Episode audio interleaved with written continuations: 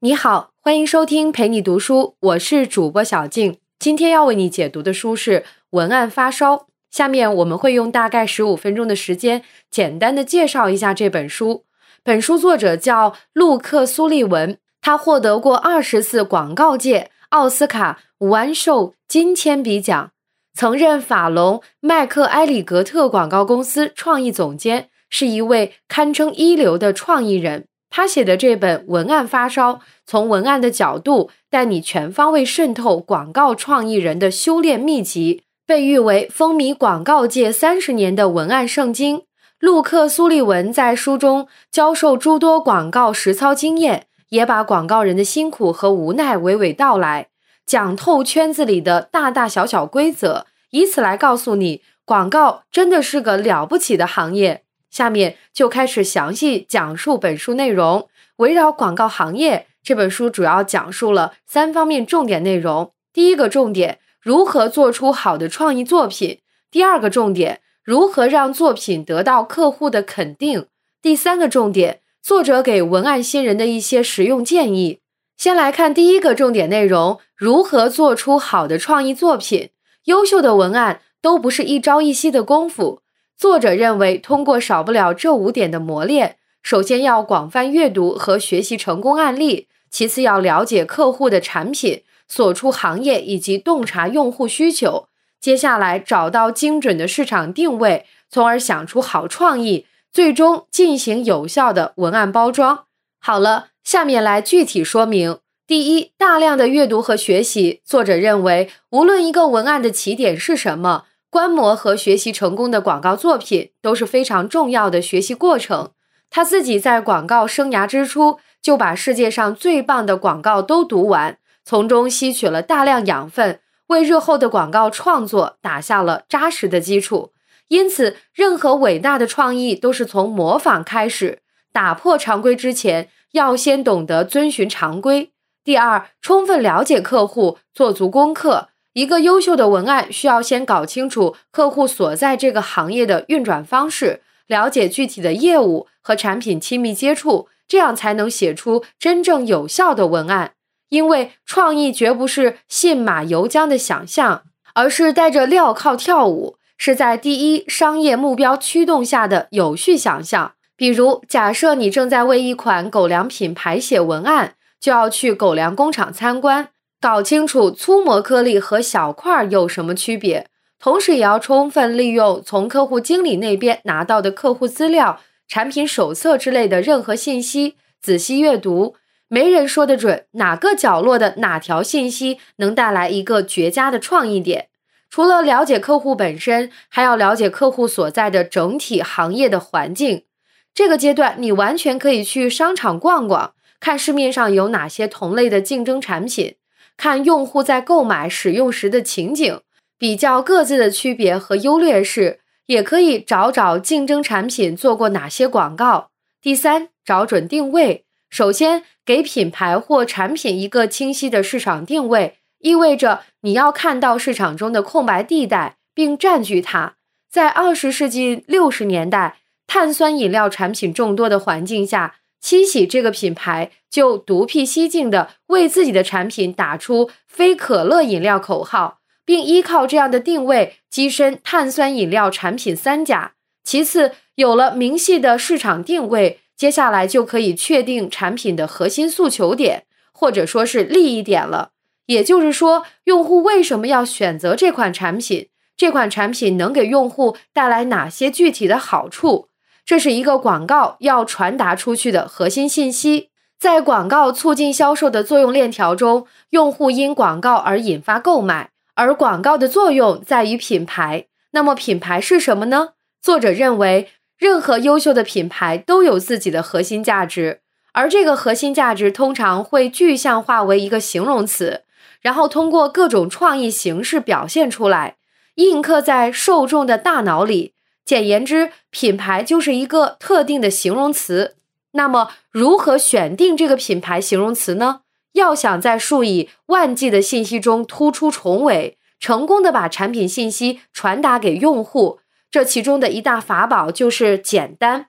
作者认为，在广告文案传达中，你的语言越简单，就会越有力，确保产品信息抵达受众时，有且只有一个极致的形容词与之明确关联。如果你想要的方向上所有的形容词都被占用了，不要退而求其次，选择稍逊色的，比如清爽已被占用，那就用降火吧。不，换个方向去抢占那个最为极致的词语吧。上个世纪广告大战中，做调味番茄酱的品牌众多。长久以来，他们争夺的焦点都是有番茄味儿的。某天，亨氏却声称他们的番茄酱是不易变质的，结果销量飞升，居高不下。这就是一个简单、独特、极致的形容词，把品牌深深植入用户大脑，并引发购买行为的成功范例。如果产品的优点实在是太多了，只选一个形容词不够用，怎么办呢？为了产品诉求的精准传达，你只能选出最适合的那一个。至于其他的优点，放在详细说明中或产品宣传小册子里吧。总之，把它们表达出来，告诉给用户的机会多的是。而品牌直接关联的那个词必须直击要害。耐克忠告：IBM 解决，索尼梦想。吉普耐用，保时捷速度快，宝马性能好，沃尔沃安全。相信这样的匹配是符合大多数人心目中的印象。这些国际品牌正是因为选择了一个最为恰当的形容词，传递核心诉求，因此通过精准定位稳固品牌形象。第四，确定了定位，也就确定了产品的核心诉求。接下来要面临的就是一名文案最重要的工作环节——想创意。此前你所做的铺垫和努力，都是在为最终想出一个完美的创意做准备。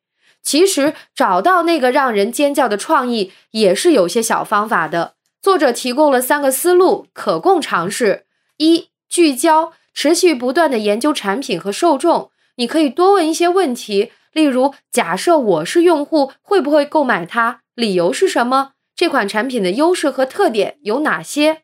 把优势放大、夸张化会有什么样的效果？用户拿到这款产品的时候，产生什么样的情绪和情感才是对你最有利的？二、放开，不要给自己的创意设限，任何点子都可以抛出来，写在纸上，拿给同事看，或者把同事的东西拿来揣摩一下，甚至直接去找创意总监聊聊，以求点拨和启发。三转移去其他的事物上找灵感，比如获奖作品集、跟文案主题相关的图片、书籍，或者索性离开办公室，漫无目的四处走走，这些都会对迸发灵感有帮助。第五，把创意落实为可投放的文案作品。把媒体广告泛滥的当下，受众的感官早已进化出广告屏蔽功能，所以。在用文案正确传递产品优势的时候，你需要做的是用新鲜、有趣、富有想象力的内容形式去打动人们，也就是用创意去包装这个有着清晰定位的产品。从一句优秀的文案开始，可能延伸出平面作品、视频广告或者广播、户外媒体，比如高速公路边的广告牌等。你可以选择任何表现形式。只要利于广告创意的表现和诉求的传达。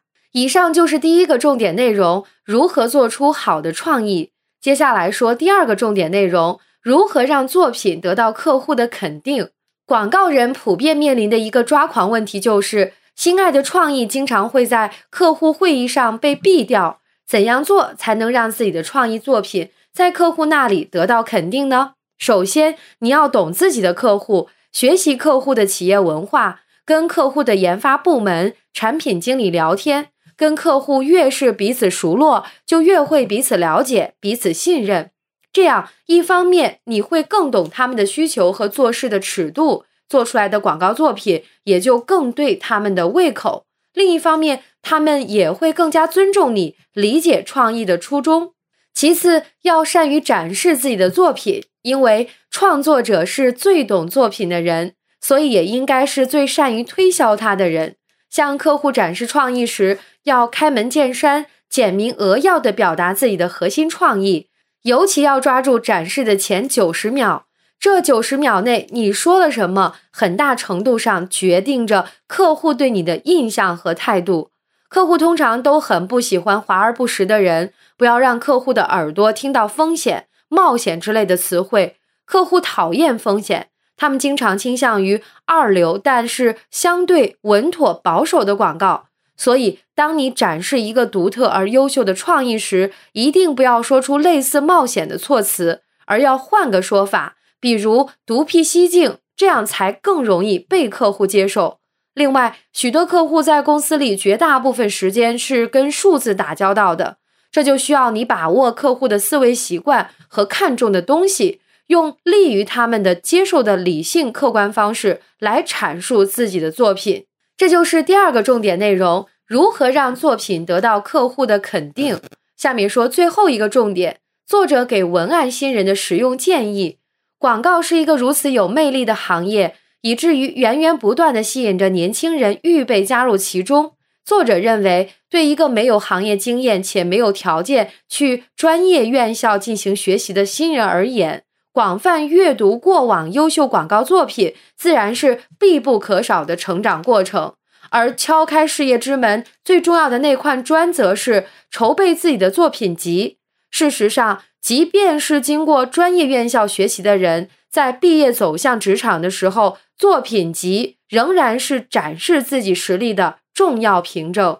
这个作品集的形式、外观不重要，重要的是它里面装满你的个人作品，展示你的策略和思维能力。作者认为，如果你能积累八九套精彩的系列广告作品集，那么在招聘方面前，即使专业出身的高材生也可能会败给你。还有很重要的一个成长方式就是。多多结交广告行业中人，尤其是资深的创意文案。